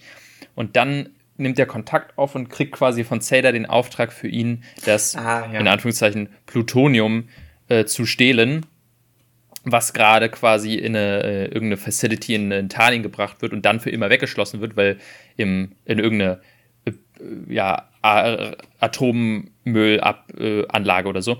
Und auf dem Weg dahin wollen die das quasi einsammeln und ähm, der Hauptcharakter denkt eben, es ist einfach nur irgendein komisches Plutonium und will davon quasi Sader, äh, von Sader als Gegenleistung irgendwie Informationen. Weiß aber nicht, dass das tatsächlich eigentlich der Algorithmus ist. Ähm, und er damit, wenn er den Sader bringt, was er ja tatsächlich dann am Ende macht, in einer wirklich sehr, sehr spektakulären und, und komplizierten Verfolgungsautobahn-Szene, dass äh, das eigentlich dafür sorgt, dass Sader die Macht besitzt, die Welt zu zerstören. Aber eigentlich, eigentlich wollen sie doch nicht Sader es, es geben, oder? Eigentlich ist deren Ziel zumindest im Moment erstmal nicht gewesen, dass Sader tatsächlich an das Plutonium, oder es ist ja kein Plutonium, aber was sie denken, dass er rankommt, sondern sie wollen nur so tun, als würden sie ihm helfen, um mehr Informationen zu kriegen. Ich, ich bin, ja, da bin ich gerade nicht ganz sicher. Ich glaube, der Protagonist weiß ja nicht, äh, denkt ja, es ist Plutonium und denkt, glaube ich, er gibt es ihm, aber naja, ah, ich weiß es, ja, da geht es schon wieder los, da weiß ich es nämlich auch gerade nicht mehr. Okay. Auf jeden Fall ist ihm nicht bewusst, dass es kein Plutonium ist. Ich glaube auch, er tut nur so, als, oder er würde nur so tun, als ähm, würde es Hater geben, weil er es ja extra in den, ins andere Auto schmeißt, um es dann später einzusammeln. Ja, da geht schon los. Das weiß ich gerade nicht mehr genau. Ich, ich bin mir auch nicht mehr so ganz sicher. Auf jeden Fall, also das Endergebnis der ganzen Aktion ist, dass Sader an ähm, das Teil rankommt und ähm, Cat, ähm, also seine Frau, anschießt mit einer umgekehrten ähm, Kugel. Ne? In genau, auch wieder invertierten eine, Kugel. Genau, super verwirrende Szene und dann mit rot und blauen Raum. Eigentlich alles gar nicht so groß wichtig. Auf jeden Fall ist das Ergebnis daraus, dass Neil, ähm, unser Protagonist und Cat sich alle umkehren müssen, weil nur so Cat von dieser Wunde noch geheilt werden kann, weil man, wenn man von einer ähm, umgedrehten Kugel ähm, angeschossen wird, ist das halt irgendwie eine spezielle Wunde oder was auch immer. Ja, ähm, genau. Und sie drehen sich um und weil die, die Turnstyle, mit der sie sich jetzt in, in Tallinn umgedreht haben, halt unter Saders Kontrolle ist, müssen sie zu einer anderen und gehen quasi deswegen zurück in der Zeit wieder zurück nach Tallinn. Äh, nach Oslo. Äh, ne, nach Oslo, nach Oslo, zum genau, Freeport nach Oslo. Genau, und zwar genau an den Tag, wo sie da gerade äh, die Explosion gemacht haben, weil das die einzige Möglichkeit ist, dass sie da überhaupt wieder reinkommen. Also das ist der einzige Free äh, Turnstile, an den sie jetzt quasi irgendwie rankommen können, um Cat wieder umzudrehen. Deswegen fahren sie da nach, oder ja, reisen sie zurück nach Oslo und äh, machen das tatsächlich. Und dann kriegt man erst mit, ah, okay, tatsächlich damals der Typ, der aus diesem Turnstile rausgesprintet kam, war niemand anderes als der Protagonist in, aus der Zukunft, der jetzt wieder zurückgekommen ist und jetzt gegen sich selber kämpfen muss in einer sehr, sehr aufwendigen und, und krassen Kampfszene. Ähm, also, gehen wir gleich noch zu, wie die das gefilmt haben. Das ist echt faszinierend und ja, am Ende, am Ende des Tages, vielleicht, vielleicht müssen wir ein bisschen springen, wenn wir nicht den ganzen Film durchgehen, ja. aber am Ende des Tages läuft es quasi aufs große Finale hinaus. Äh, der hier, Sater hat jetzt quasi einen Teil des Algorithmus und ähm, möchte die quasi in die Zukunft schicken. Ja, weil, das ist quasi das Ziel der ganzen Aktion. Genau. Und das ist was, was vielleicht ein bisschen untergeht, was eigentlich, worum es in diesem ganzen Film eigentlich geht. Und zwar muss ich, man muss sich vorstellen, in der Zukunft ist die Welt durch den Klimawandel, so wird es angedeutet, so komplett zerstört, dass es eigentlich nicht mehr bewohnbar ist. Äh, gleichzeitig wurde eben von einer wurde eben diese, diese Umkehrwissenschaft äh, quasi, diese, dieses Umkehren von, von Gegenständen erfunden und eine Wissenschaftlerin hat es eben geschafft, eine Formel zu entwickeln, nämlich den Algorithmus, um die ganze Welt umzukehren. Und das wollen die in der Zukunft gerne machen, um die Welt umzukehren, weil sie meinen, ja gut, ähm, die Welt ist so zerstört, wir müssen irgendwie den, den Hebel, wir müssen den Rückwärtsgang ein, äh, ähm, umlegen, damit wir wieder zurückgehen. Was aber dazu führen könnte, dass die ganze Welt in sich komplett implodiert, weil quasi man sich vorstellen muss, zwei Zeitstränge aufeinander zurasen und dann alles zerstört wird. Was aber die in der Zukunft anscheinend nicht so glauben. Sie denken, da kommen sie mit irgendwann durch, zerstören damit quasi nur die Vergangenheit, aber nicht die Zukunft. Und das ist, was verhindert werden muss.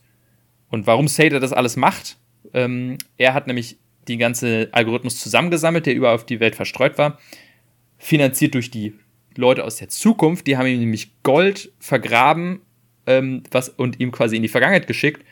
Und er hat im Umkehrschluss äh, mit diesem Gold den, äh, seine, seine ganzen Reichtum finanziert und für sie dann quasi den Algorithmus zusammengesammelt, den er jetzt wiederum vergraben möchte, damit der dann in der Zukunft ausgegraben werden kann und benutzt werden kann. Genau. Also deutlich, deutlich verwirrend. Und darum geht es quasi in der großen Endschlacht in, ich weiß es nicht, wo es ist, Star, irgendwo Starsk, in Russland. Das Starsk 12 oder so. Genau, sein, sein Heimatdorf mhm. oder so. Äh, und da will er den quasi versiegeln. Und wenn das passiert und er quasi auch, ähm, er will sich dann gleichzeitig umbringen, weil er eh stirbt. Ähm, genau, wenn er stirbt, wird nämlich diese Explosion ausgelöst, die das ganze Ding dann vergräbt. Was ist noch? Nee, genau, die. Warte mal, wenn er stirbt. Ja, ich genau. glaube, es geht nur. Ich, ich glaube, er ist noch. Oder wie war das mal? Ich glaube, er ist. Das Problem ist, wenn er stirbt, gibt es niemanden mehr, der das irgendwie verhindern kann. Glaube ich, ist das Ding. Also die, äh, die, ähm, die Explosion, die das versiegelt, wird so oder so ausgelöst. Okay. Läuft ja, da läuft ja dieser Timer rum. Aber er will es quasi umbringen, damit er quasi diese, damit er es unmöglich macht, durch irgendwelche Zeitinvertierung oder so, ähm, das irgendwie rückgängig zu machen, mhm. dass er diesen Algorithmus einsammelt. Und was bedeuten würde, wenn er tot ist und der Algorithmus versiegelt, dann ist die Welt eigentlich dem Untergang geweiht. Und das müssen quasi der Protagonist und Neil verhindern. Im großen Finale am Ende. Ach, ja, also es ist, es ist super verwirrend. Ähm, auch dieses Battle ist dermaßen verwirrend, weil es dann da zwei Teams gibt, was äh, das eine geht von vorne nach, nach hinten und das andere von hinten nach vorne. Ähm, da auch wieder natürlich witzig, es ist 10 Minuten, also es ist Tenet. Ne?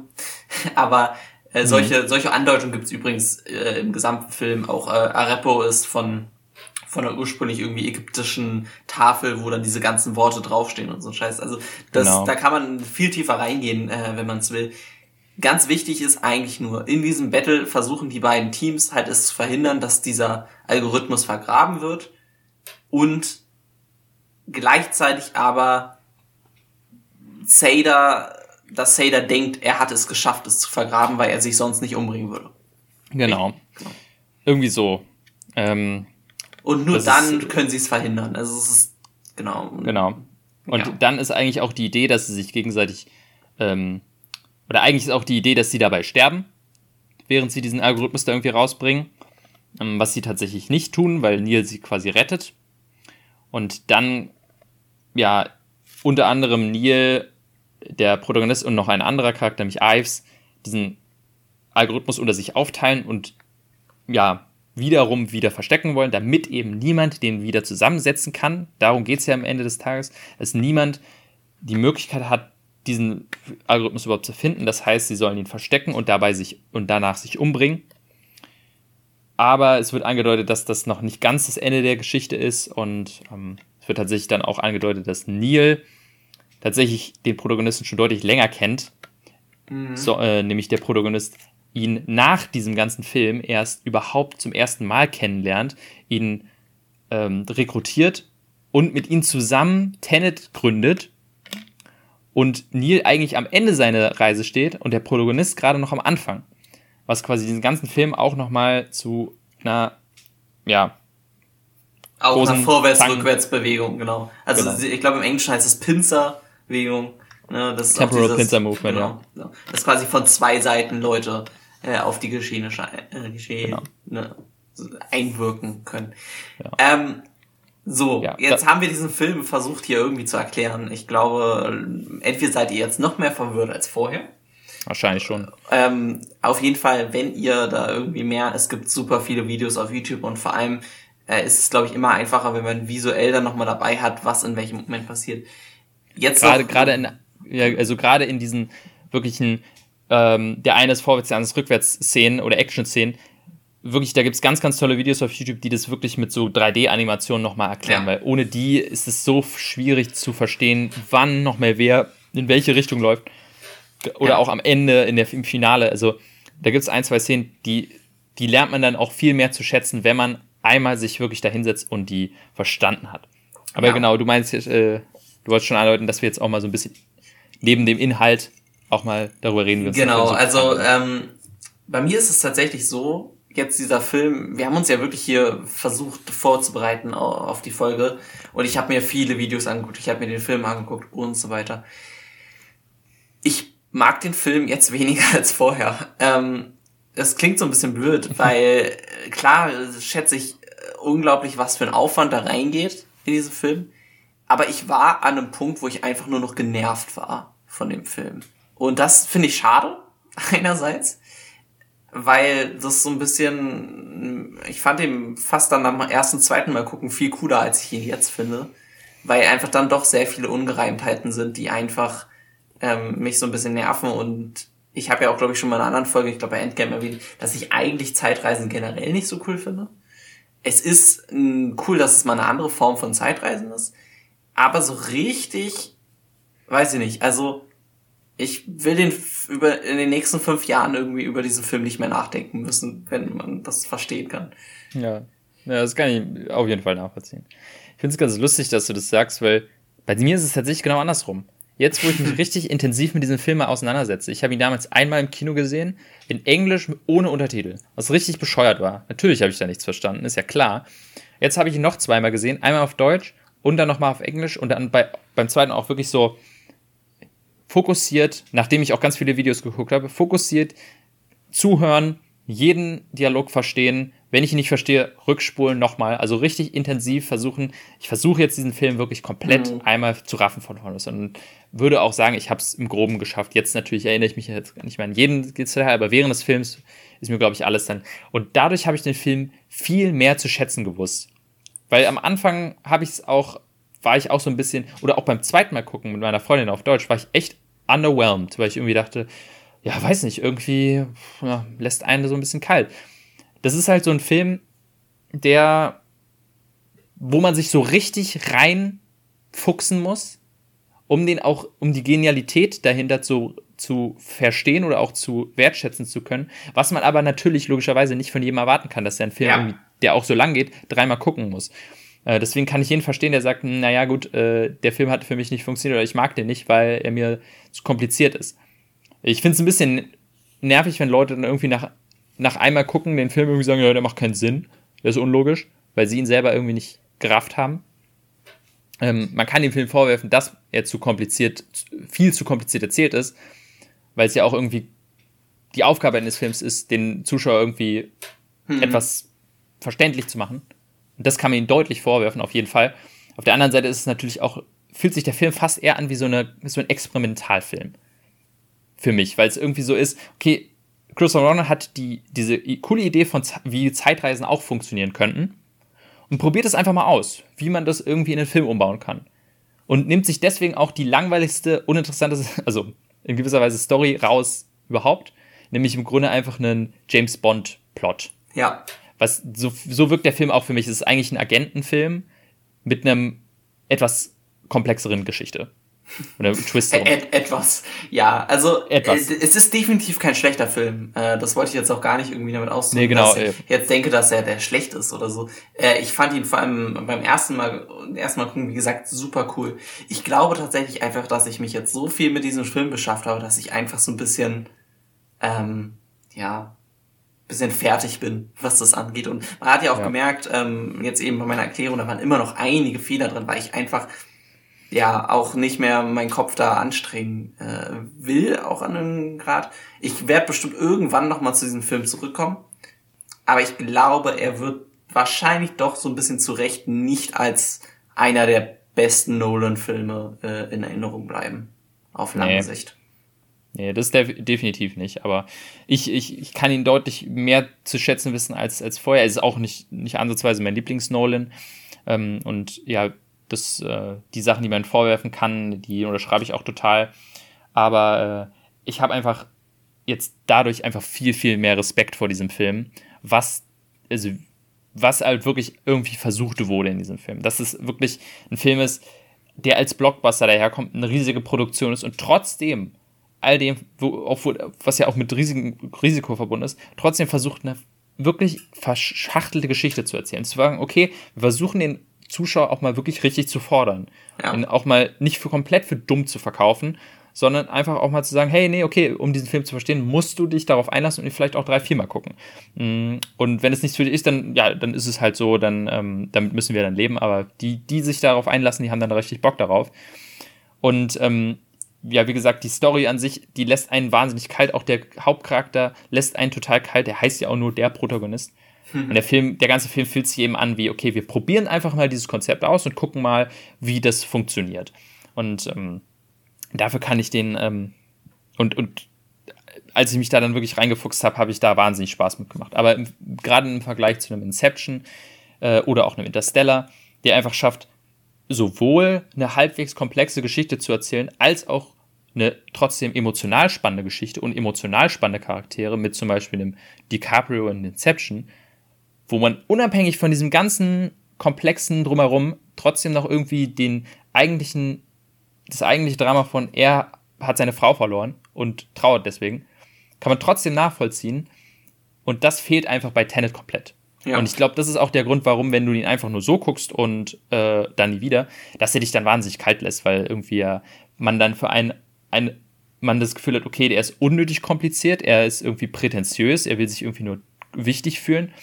Erzählt am Ende des Tages einfach eine Geschichte von dem bösen Russen, der die Welt zerstören will, was man halt eigentlich auch in jedem anderen Bond-Film irgendwie erwartet. Und nicht eigentlich aus einem, von einem Nolan. Aber ja. das ist auch, das, das vielleicht noch kurz erwähnt, ähm, ich finde es immer schade, dass Leute an Nolan so eine riesige Erwartungshaltung, was Geschichten erzählen angeht, hegen, weil ich seine Filme tatsächlich meist gar nicht so wahrnehme. Ich habe schon gemein, äh, ge ja, gemeint, für mich ist Tenet eigentlich ein etwas komplizierterer James Bond-Film oder mhm. Agentenfilm.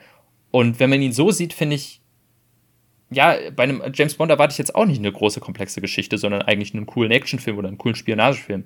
Und bei einem Inception, den sehe ich in erster Linie als einen Actionfilm, der gleichzeitig auch noch ein cooles Konzept hat.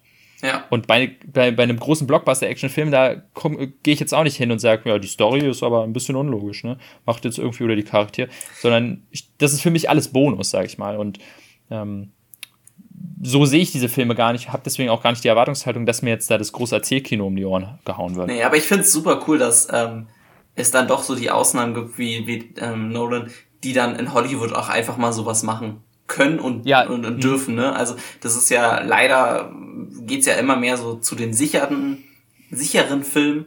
Ähm, aber es ist halt immer cool, wenn dann doch ein Studio sagt, hier hast ein paar hundert Millionen und, und dann machst du da irgendwie und fährst dann einen, einen echtes Flugzeug in einen Hänger und, ja. und filmst ich mein, das halt. Also, ja. Das Skript, ich glaube, jeder andere Regisseur hätte das um die Ohren geschmissen bekommen ja. von dem Produzenten, der gesagt hat, das können wir so niemals machen. Oder werden wir so niemals machen, weil das versteht der Zuschauer nicht. äh, aber Nolan lässt man das einfach mal durchgehen und sagen, ey, wir vertrauen dir, du machst es einfach mal, mach einfach mal einen Film. Und ich glaube, Tenet war, obwohl er ja ganz gut gelaufen ist, trotzdem finanziell immer noch ein Flop. Ja, er war ziemlich sicher ein Flop. Ähm, lag natürlich auch an Corona. Ne? Also ja, das war ja noch in der Hochzeit, wo ähm, das, ich meine, da hatten die Kinos ein, zwei Wochen auf und dann hatten sie auch einen Monat später irgendwie wieder zu. Also und Nolan ist aber ja auch der Typ, der dann sagt, mein Film muss ins Kino kommen. Ne? Der wird, glaube ich, auch über Streaming dann nicht viel gemacht haben. Was auch gut ist, weil Tenet ähm, auf der großen Leinwand ist auch wirklich ein, nochmal ein Improvement. Ja. Also den irgendwie auf einem Tablet oder so über Kopfhörer zu hören, das ist, naja, ist nicht das. Ja. Nee, also ähm, war wenigstens schön, dass man einen so einen Film in 2020 hatte. Und ich freue mich auf das, was das nächste Nolan macht. Vielleicht kriegen wir dann ja mal einen Film, der nicht Zeitreisen hat. Das war ja, jetzt ja Inception und äh, Inception hat nicht ähm, Interstellar und Dingens, ja. Ja. Oder auch irgendwie mit Zeit, das ist ja Nolans Trademark. Ja. Dunkirk hat ja auch irgendeine Zeitspielerei, wo man das Gefühl hatte, ja, das war jetzt eigentlich eher ein Experiment. Kann, können wir drei Zeitlinien unterschiedlicher Geschwindigkeit erzählen mhm. äh, und funktioniert es trotzdem noch? Meiner Meinung nach nicht. Also Dunkirk ist eher nicht so meins, aber äh, in der Sicht äh, merkt man das dann auch. Ich, deswegen hoffe ich auch, dass beim nächsten Nolan er einfach mal wieder so ein bisschen chillt und sagt, okay, ich habe mich jetzt genug ausgetobt, jetzt versuche ich auch einfach mal wieder einen wirklich runden Film zu machen, der irgendwie allen Spaß macht. Ja. Weil das ist eigentlich sein großes, äh, sein großes, ähm, äh, sein großes Talent. Da kommen wir vielleicht auch noch bei Inception dazu, wenn wir den irgendwann mal ziehen und noch genau über Nolan reden können.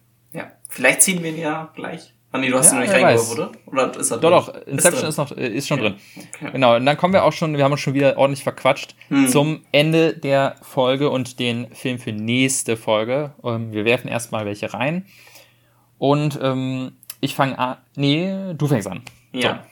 Ich habe mir ausgesucht, äh, The Edge of 17 werfe ich rein. Mal ein bisschen, bisschen was anderes. Edge of 17, warte mal, den, den, also ich habe ihn nicht gesehen, aber ist das der mit mit Zac Efron? Nee, nee, nee. Das ist 17 Again. Das, das ist der Edge of 17. Es ist so ein, so ein Teenie Coming of Age, aber sehr schön erzählt, finde ich. Also, ich hatte, ich hatte ja mal, ähm, haben wir darüber geredet, das ist ja auch einer meiner Lieblingsfilme, ähm, The Perks of Being a Wallflower, so ein bisschen in die Richtung geht es, würde ich sagen. Aber es war ein bisschen was ruhigeres, äh, finde ich, passt auch mal ganz gut.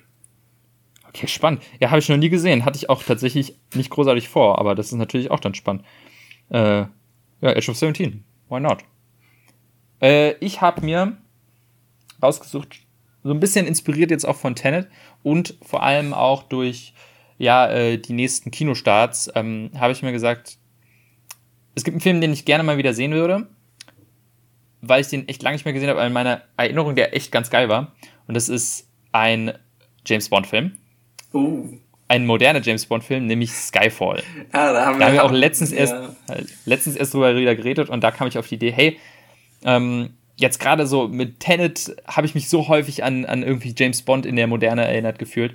Und ähm, der nächste kommt ja auch demnächst raus. Vielleicht schaffen wir es auch noch, oder ziehen wir den dann auch direkt davor noch vielleicht.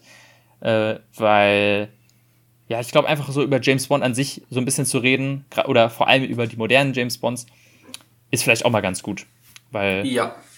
ich, ich äh, cool. ja, weil Skyfall, ich habe ihn lange nicht mehr gesehen, aber in meiner Erinnerung war es immer der beste James Bond oder mein Lieblings-James Bond und auch einer, der mir unabhängig davon sehr Spaß macht, weil ich eigentlich nicht der größte Bond-Fan bin. Jo. Also bei mir ist Skyfall und jetzt ziehen wir auch offiziell, ja. Äh, wenn ihr wissen wollt, was aktuell in der Box drin ist, ne, wir haben ja gerade einen reingeworfen und äh, neun waren davor auch schon drin. Dann guckt einfach in die Folgenbeschreibung, da sind immer die aktuellen Boxen aufgelistet, dann wisst ihr nämlich auch, was jetzt überhaupt gleichgezogen werden kann. Und ja. äh, du fängst an. Ich habe tatsächlich jetzt schon mein Kärtchen in der Hand. Ah, sehr gut. Ich habe gezogen The Hunger Games. Oh, The Hunger Games. Endlich kommt der. Auf ja. den habe ich mich wirklich, wirklich lang gefreut. Wir haben und, ja gesagt, äh, wir reden ein bisschen über die gesamte äh, Serie, genau. ne? Genau. Ja. ja. ein bisschen über die gesamte, ich glaube, Fokus vielleicht auf dem ersten. Ja. Sodass wir den vielleicht nochmal, also ich habe die vor kurzem erst alle wieder gesehen, aber ich gucke jetzt den ersten nochmal. Aber ich denke, wir sprechen dann einmal über die gesamte, weil über jeden einzelnen Film jetzt nochmal die in die Box werfen, ich glaube, das muss dann auch nicht sein. Nee, nee, nee, auf keinen Fall. Aber ja, über die wenn, wir, an sich. Wenn wir dann über ähm, den dritten, also drei Teil 1 reden, ich glaube, dann reden wir zehn Minuten und wissen nicht mehr, was wir sagen sollen. Das. Ja, deswegen. ähm, aber über Hunger Games haben wir, glaube ich, beide extrem viel zu erzählen. Da wird es wieder so eine lange Folge, aber was soll man machen? Mal schauen, vielleicht ziehe ich ja mal was harmloseres, was nicht so ewig dauert. Und ich glaube, glaub, harmlose ich Sachen haben wir nicht in der Box. Ja, wahrscheinlich. Oh, ja, so viel dazu. Aber passend. Äh, ich habe nämlich direkt Skyfall gezogen. Ah, cool. Direkt, ja, dann, also. Dann passt es ja. Ja, passt es. Dann haben wir nämlich Skyfall auch vor, ähm, vor, was ist es? Ähm, no, no, Time, time to, die. to, Die. genau. Ja, haben wir den auf jeden Fall dann auch nochmal besprochen und dann können wir auch einen Ausblick auf den bringen. Das heißt, in der nächsten Folge geht es dann um Tribute von Panem bzw. The Hunger Games als Reihe und Skyfall. Also wir besprechen eigentlich zwei größere Filmreihen. Ja. Wenn man so will. Und okay ja, spannend. Die gibt es dann natürlich wieder in zwei Wochen zu hören. Und da wird auf jeden Fall, ja, muss ich nochmal viel, viel nach da vorarbeiten. So. Jetzt. Genau, dann äh, würde ich sagen, äh, war es das oder hast du noch was? Nee, ich, ich habe nichts mehr. War eine coole Folge mit dir, wie immer. Hm. Freue mich auf nächstes dann, Mal. Ja, ich mich auch. Dann würde ich sagen, äh, belassen wir es dabei und sagen, bis zum nächsten Mal und äh, macht's gut. Ciao, ciao. Tschüss.